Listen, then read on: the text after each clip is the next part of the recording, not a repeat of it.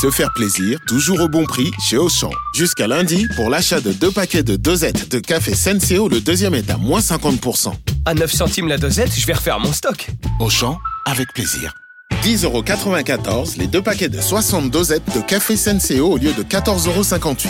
Soit 5,47€ le paquet, 13,15€ le kilo. Existant d'autres variétés valables sur le moins cher dans vos magasins et drive Auchan participants et en livraison à domicile. Pour votre santé, évitez de grignoter. Vous écoutez RMC.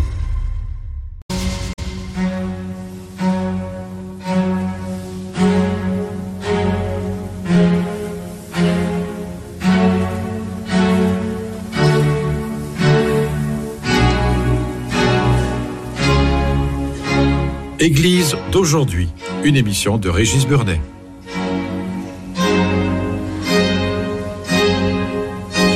Bonsoir et merci de nous retrouver pour Église d'aujourd'hui, votre moment de réflexion du dimanche. Depuis la semaine dernière, nous sommes en dialogue avec François Hartog à propos de notre manière de comprendre le temps. La semaine dernière, nous avons vu comment le temps chrétien était un temps arrêté, tourné vers l'attente du retour du Christ.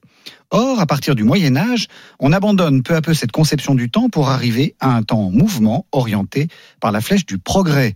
Bonsoir François Hartog. Bonsoir. Vous êtes historien, vous êtes directeur d'études émérite à l'école pratique des hautes études et vous venez de faire paraître Chronos, l'Occident aux prises avec le temps, aux éditions Gallimard. Alors peut-être rappelons rapidement ce qu'est le temps chrétien. Je l'ai rapidement dit comme ça, mais vous le direz beaucoup mieux que moi.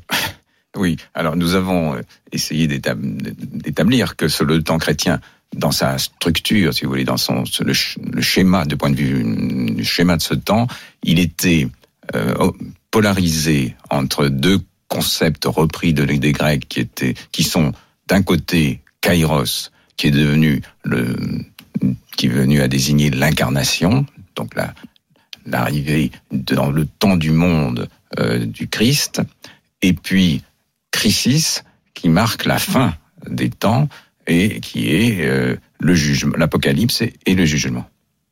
Entre les deux, il n'y a que du présent et euh, il faut se convertir pour être, se mettre en état de d'être prêt pour cette fin qui doit arriver bientôt. C'était un peu l'état d'esprit général des, des, premiers chrétiens. Et on avait terminé, et vous aviez terminé en disant, mais cette position est intenable, d'autant que le temps, le temps qui dure, devient de plus en plus, de plus en plus long. De plus en plus long, oui, en effet. Et alors ça, encore une fois, c'est le schéma théologique, si vous voulez. Oui. Après, il y a eu toute la pratique de, de l'Église qui est devenue cette force considérable, cette puissance temporelle, précisément euh, au cours des, des siècles, hein, entre le 5e et le 10e, 13e et au-delà. Et elle a procédé à euh, l'introduction, la construction lente d'un calendrier liturgique qui a rythmé le temps qui a rythmé le temps chronos. Mhm. Et puis, euh, donc il y a tout ce, ce travail, au fond, euh, qui inscrit dans le temps chronos euh, ce temps chrétien. Euh, et ça a pris un bon nombre de siècles, mhm. jusqu'à arriver à cette datation qui était celle par les années du Christ. Bon.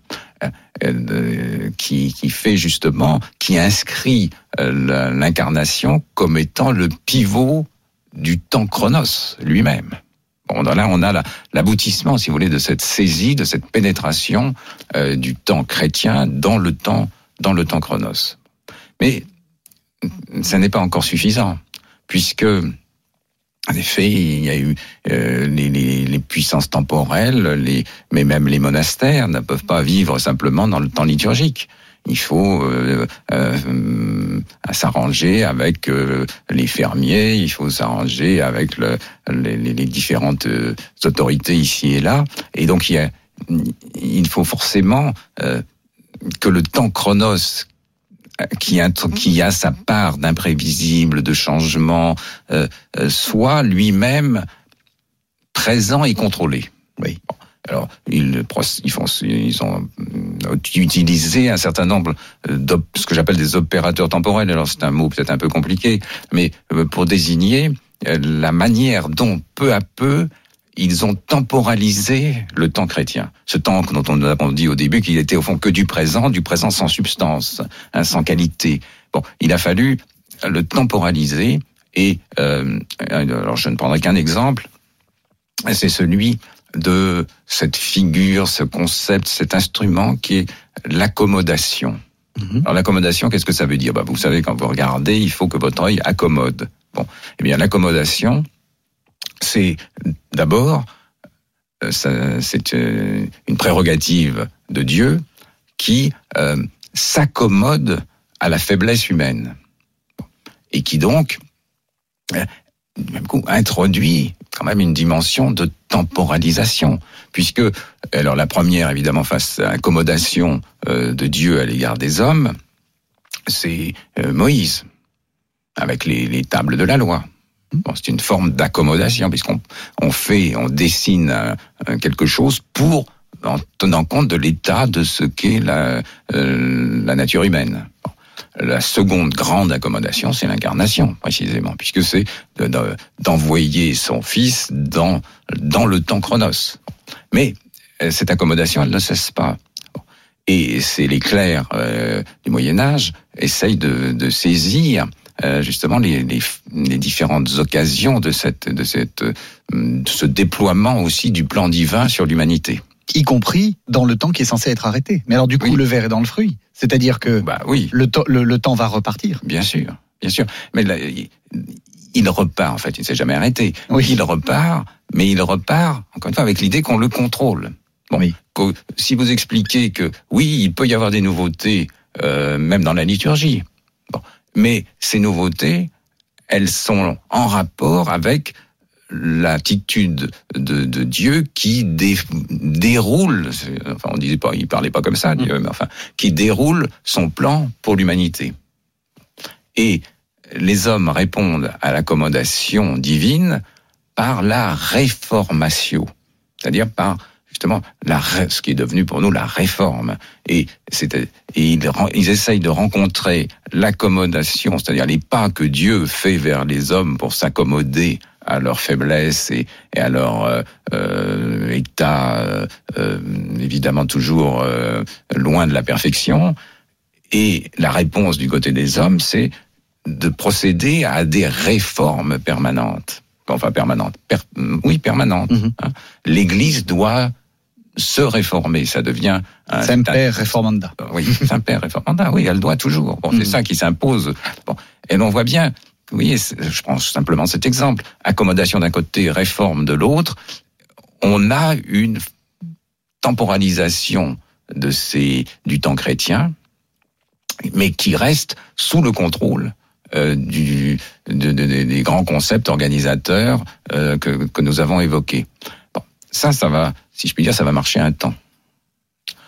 Mais il y a, un moment où ça, ça ne marchera plus.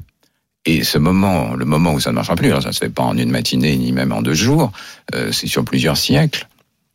Mais le moment où ça ne marche plus, c'est quand on va, euh, disons, entre la fin du XVIIe et la fin du XVIIIe siècle, euh, que ça va éclater de manière absolument patente.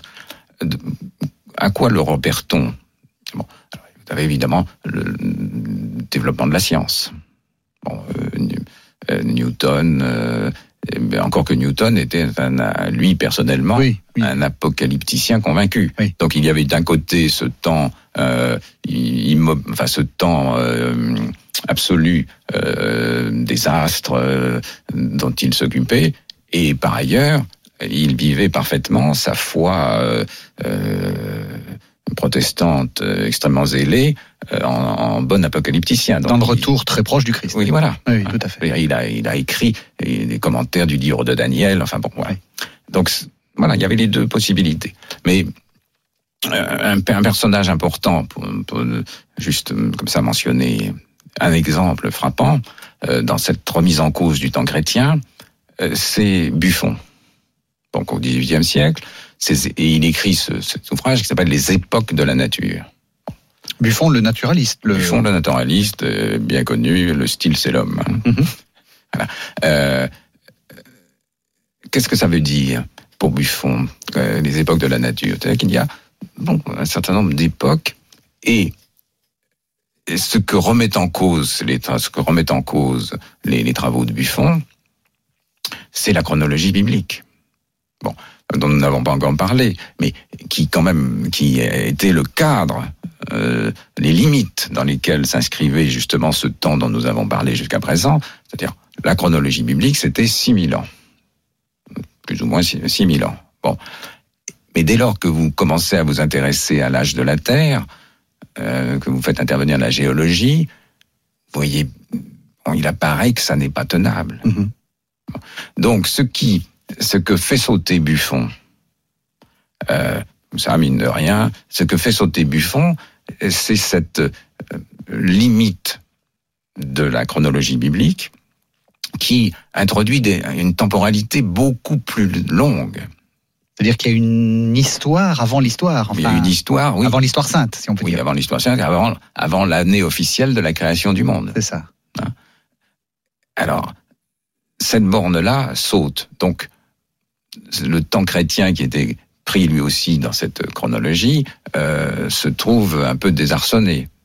Et puis, euh, autre exemple d'un mot, euh, celui qui fait sauter l'autre borne de l'autre côté, alors du côté du futur, c'est Condorcet. Condorcet, avec son esquisse euh, historique des, euh, Progrès des progrès de l'esprit de l'esprit humain. l'esprit humain, euh, ouvre sur la perspective d'un progrès indéfini.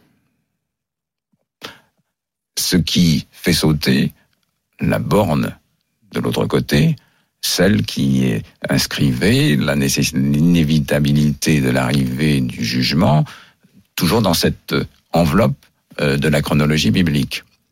Dès lors, alors ça, ce sont que deux exemples. Il y a bien d'autres éléments qu'il faudrait faire intervenir, mais, mais un peu frappant. Dès lors, on voit que le temps chrétien se trouve un peu suspendu dans le vide, ou en l'air, comme on voudra. Enfin, oui, dans le vide, Mhm. hein, puisque il n'est plus arrimé. Et puis, alors, va s'imposer dans cette perspective-là, dans cette perspective ouverte à la fois par Buffon, euh, par euh, Condorcet, va s'imposer, et puis après par Darwin, va s'imposer euh, l'idée du, alors, de progrès, mais de progrès non plus des progrès. Condorcet parle encore des progrès au pluriel, les progrès de l'esprit, mais c'est des progrès. Ce qui va s'imposer, peu à peu, c'est le progrès. Et Donc même- là, pour le coup, une flèche du temps. oui, avec un P majuscule, et donc avec un temps qui marche, un temps qui avance, un temps qui progresse, justement. Et euh, dans ce... euh, alors, comment on passe, comment on arrive à ce progrès Par la notion, euh, alors chrétienne, de la perfection. Mhm. Puisqu'en principe, l'idéal du chrétien, c'est d'essayer de d'imiter le Christ et d'arriver à la perfection. À la perfection. Bon, tout en sachant que c'est impossible, qu'il n'y arrivera pas, mais c'est l'idéal. Bon. On, on passe au XVIIIe siècle de la perfection à la perfectibilité. Ce qui n'est pas la même chose, puisque la perfectibilité, elle est de votre ressort. Et elle est indéfinie.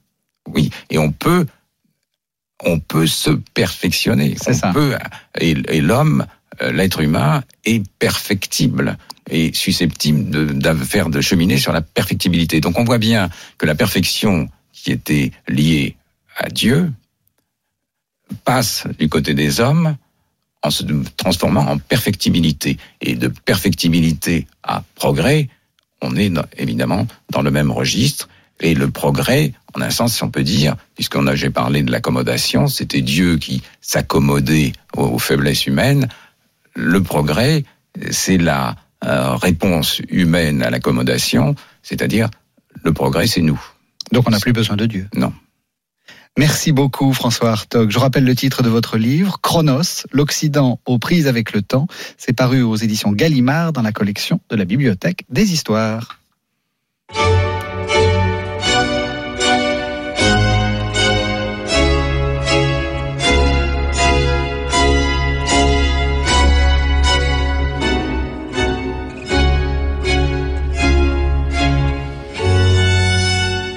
C'était Église d'aujourd'hui, une émission de Régis Burnet que vous pouvez retrouver en podcast sur le site internet rmc.fr.